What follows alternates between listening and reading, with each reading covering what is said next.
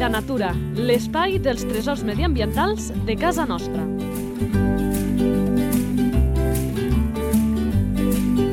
Un espai conduït per Francesc Balanyà. Molt bones de nou, benvinguts a una nova edició d'aquests podcasts dels nostres tresors medioambientals, dels nostres animalons més bufons, més curiosos que tenim arreu de la demarcació. Ja ho puc veure, els que heu sigut fidels amb aquestes publicacions, que tenim animals de tota mena.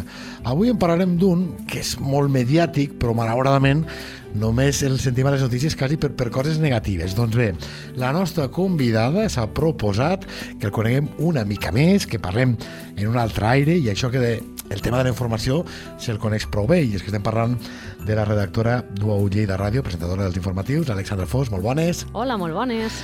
Doncs sense més preàmbuls anirem a conèixer quin és aquest animal.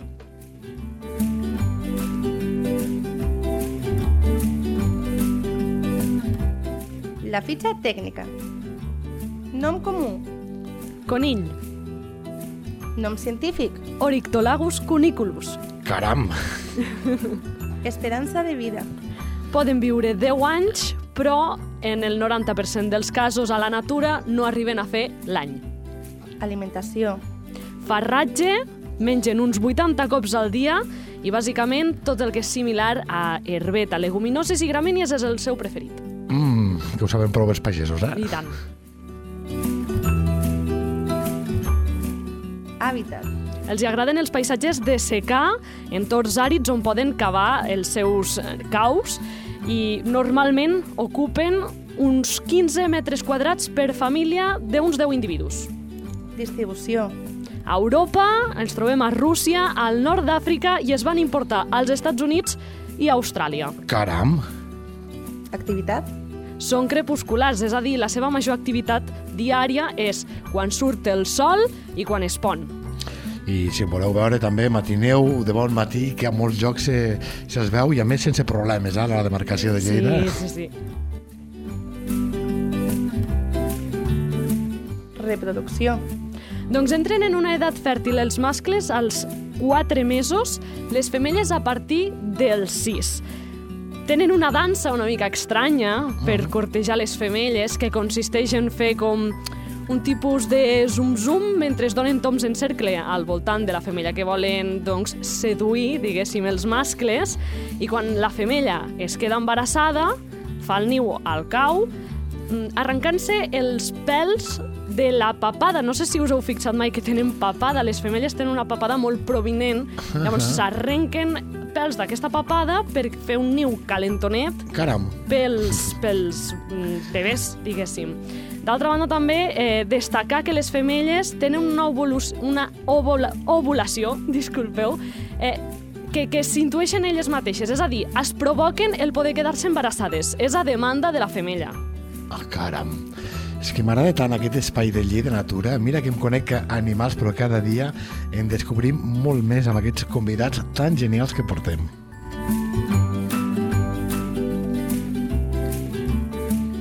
És que no ho hem dit, però l'Alexandra, a part de treballadora d'UAU de Ràdio, doncs això de la natura li agrada, eh? que hem tingut algunes converses amb el tema dels animals del, del territori i es nota.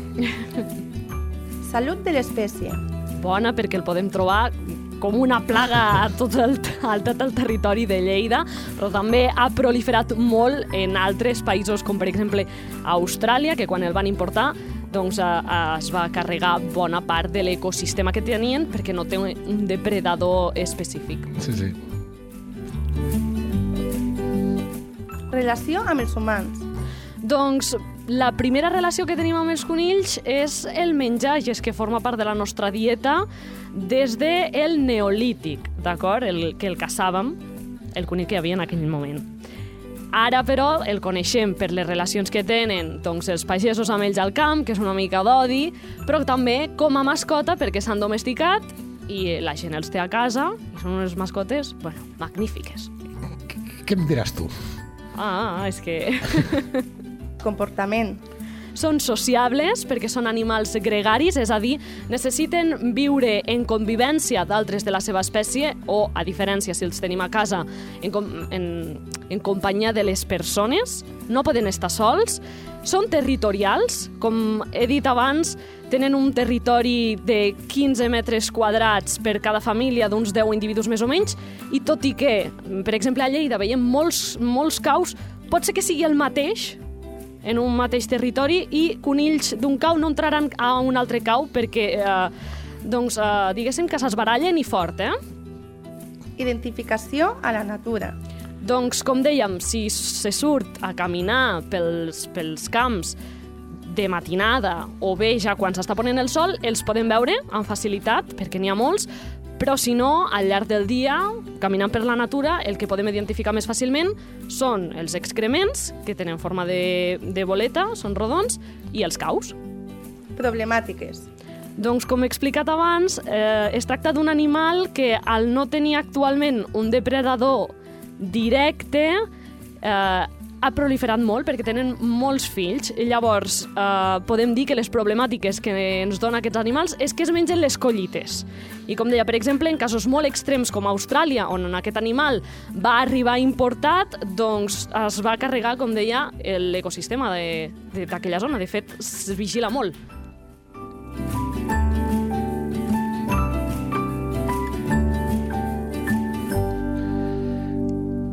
Els humans, que ens pensem que ho sabem tot, vam decidir a Austràlia, si no vaig errat, importar guineus perquè es mengessin els conills, però el que van fer va ser menjar-se els dodos, que ho dic bé, Els ocells dodo. els ocells dodo, i es van extingir. És a dir, eh, això de que nosaltres som com nostre senyor que podem controlar el medi, ens ho hem de fer mirar, perquè mira, aquí a casa nostra ja s'havia plantejat el, el tema del linx com a solució per, per batallar contra les plagues de conill, no sé si ho acabarà sent o no, però també per posar xifres en alguns llocs, aquesta densitat de conills, aquesta paraula plaga o superpoblació, eh, ens explicava el director dels serveis territorials d'Acció Climàtica, el Ferran de Noguera, s'assoleix quan hi ha 150, perdó, quan hi ha més 50. de 50 conills per quilòmetre quadrat. I en moltes zones se n'havien dedicat, se n'havien trobat 150 és moltíssim. I amb les intervencions en zones que s'havia intervingut molt, molt, molt amb els caçadors, amb conjura, amb gent del territori, s'havia aconseguit baixar aquesta ràtio a 75, és a dir, feina raia. Sí, no, no, són difícils, són difícils. És que, eh, diguéssim, clar, un animal que menja 80 cops al dia, per tant, menja moltíssim, eh, s'amaga sota terra, etc., doncs té una capacitat de cria bastant important. I amb aquesta problemàtica paga la pena recordar que s'estan buscant altres vies eh, per tal de controlar aquesta població. De moment costa molt i m'ha sorprès molt el tema del que és eh, territorial que, que has explicat. Ah, sí, sí, són, són bastant doncs, n'hi ha, territorials. n'hi ha, n'hi ha tants que ho han de passar malament si són territorials. Bueno, al final jo crec que suposo que entre ells es van fent com el seu espai, no? No sé fins a quin punt també aquesta superpoblació els ha portat a ells a, aprendre a conviure els uns amb els altres. No són animals molt agressius entre ells, però sí que és cert que no els agrada que se'ls envaeixi el seu espai, perquè al final també són animals de presa, per tant són molt porucs i respecten molt com les seves zones de seguretat. No els veurem molt lluny del seu cau i que tinguin altres individus a prop del que ells consideren ca una casa segura, doncs jo crec que és el que no els hi deu agradar. Tampoc m'he ficat jo en el seu cervell, que no és molt, molt, molt gran, que diguem. I deixa'm apuntar pel que deies de d'importar problemàtiques, etc. I és que a Austràlia, a més de la guineu, uh, van crear la mixomatosi, ¿vale? Ah. És una, la malaltia que és molt contagiosa entre conills i, per exemple, a Andalusia va matar-ne tants que el linx passava gana. Llavors... Uh, Sí, sí, sí. Va ser, un- va ser un drama a molts llocs, eh? Sí, clar, bueno, el que parlaves tu, no?, de el anar jugant, de poso, trec, etc. Clar, tot el que sigui un desequilibri, evidentment, massa conills és un problema perquè és, són una màquina de rostar, però tot amb equilibri. Clar, i aquesta situació dels uh, conills ve derivada, entre altres, en cada incidència del ser humà al territori, doncs, evidentment, fa que es costa que, que hi hagin, per exemple, depredadors, que hi hagin competències, i això genera allò que la natura tant odia, que és la paraula desequilibri. Exactament. Deies que m'ha semblat molt curiós eh, que està bé que anem als orígens quasi de la humanitat per parlar d'aquest eh, conill que forma part de, de la dieta, però eh, a dia d'avui, parlant amb el sector cunícola, una de les qüestions que ha arribat a passar és que pràcticament només a l'art mediterrani mm, l'estat espanyol, eh, Catalunya, Itàlia una mica i pocs països més segueixen veient, veient el conill com un animal per consumir i el veuen més com un animal eh, de companyia i és d'aquests productes que ens costa, com aquí que hem sigut sempre grans productors, amb granges, d'exportar per això, perquè el veuen com a animal de, de companyia.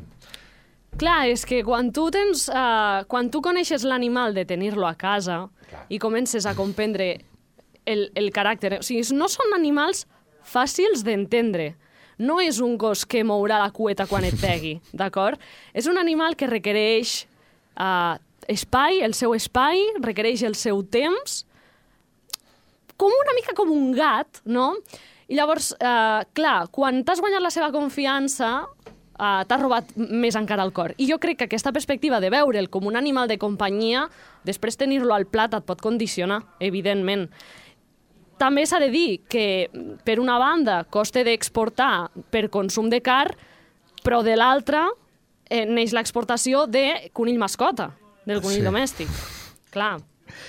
Eh, ho podem dir, tu tens un conill a casa i que tens aquesta experiència quasi vital, Sí, eh? jo tinc una conilla Una bèstia, podem dir. Un... Bueno, perquè dins de les races de conill, doncs, uh, la meva conilla, que es diu Blues, és uh, de les més grosses, el, es diu gegant de Flandes, uh, que ve de Bèlgica, és una raça que es va crear, es va crear, eh? no Sí, era sí, sí. existent, es va crear amb una sèrie de doncs, barreges genètiques, això els criadors ja sabran com funciona, i, bueno, n'hi ha molt grossos, hi ha mascles que poden arribar a pesar 12 quilos. Mare meva.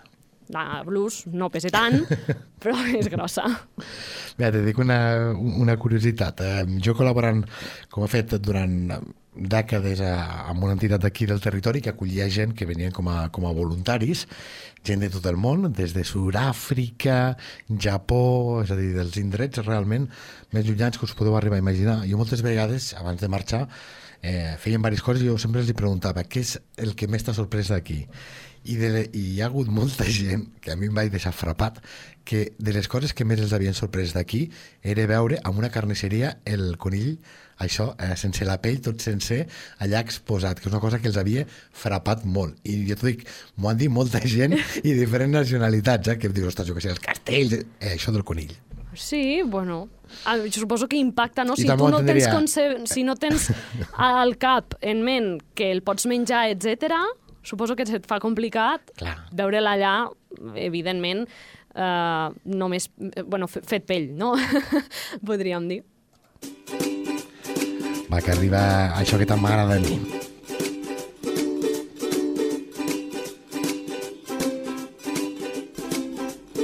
¿Sabies que...? Els conills no són rosegadors.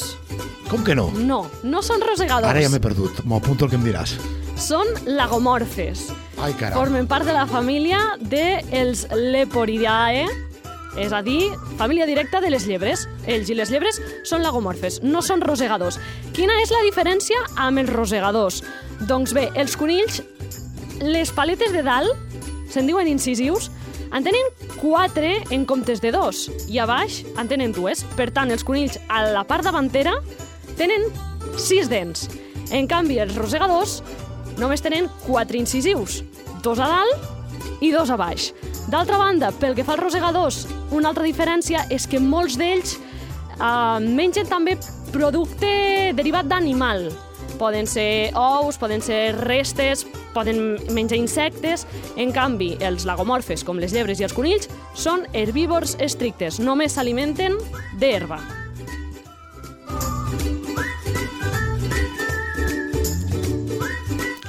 Caram, no la sabia ni l'hagués dit mai i suposo que no ho hagués explicat tan bé perquè no era fàcil fer-ho amb antena com l'Alexandra, com es nota que hem portat aquí una gran comunicadora.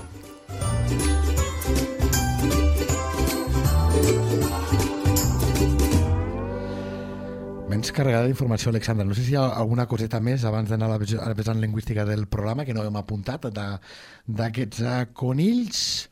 Doncs simplement si algú es planteja tenir-lo d'animal de companyia, perquè són molt diferents els animals que es troben al camp dels que tenim a casa, Són fereste, molt ferèstecs els, del, els de fora. Ah, Jo vaig estar en una granja de, de conills, perquè quan les granges de conills, fins i tot les que tenim aquí, no es té el conill de bosc. De, de, que, que no, diem, és el domèstic. El, el correcte. eh, I diuen això, que és molt difícil de, de manejar, que són molt ferèstecs. Bueno, tenen, tenen caràcter, són, són caparruts. Però si es té a casa com a animal de companyia, la meva recomanació és que el tingueu en un espai ampli, no en una gàbia, perquè llavors és quan podreu gaudir del seu caràcter, perquè si està en- engaviat en una zona molt petita, al final farà lo típic que es creu que fan els conills, menjar i dormir. Però, clar, amb tan poc espai, què vols que faci? Natura a punta de llengua. Doncs acabarem amb aquesta secció que tant ens agrada, que és veure com això de la fauna acaba afectant a la nostra llengua, amb el com ens comuniquem. I Alexandra no podia ser menys i també arriba amb cosetes per explicar-nos que ens expliques.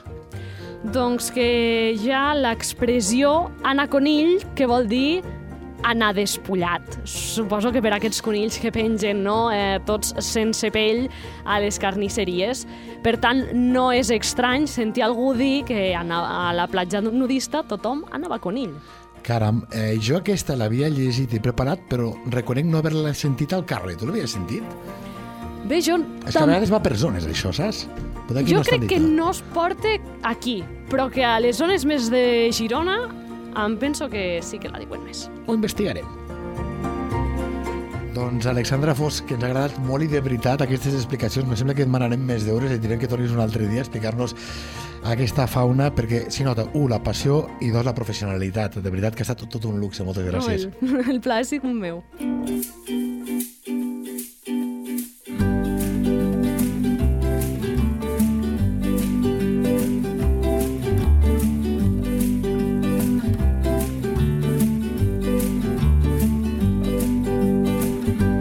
La teva entitat vol explicar un tresor de casa nostra?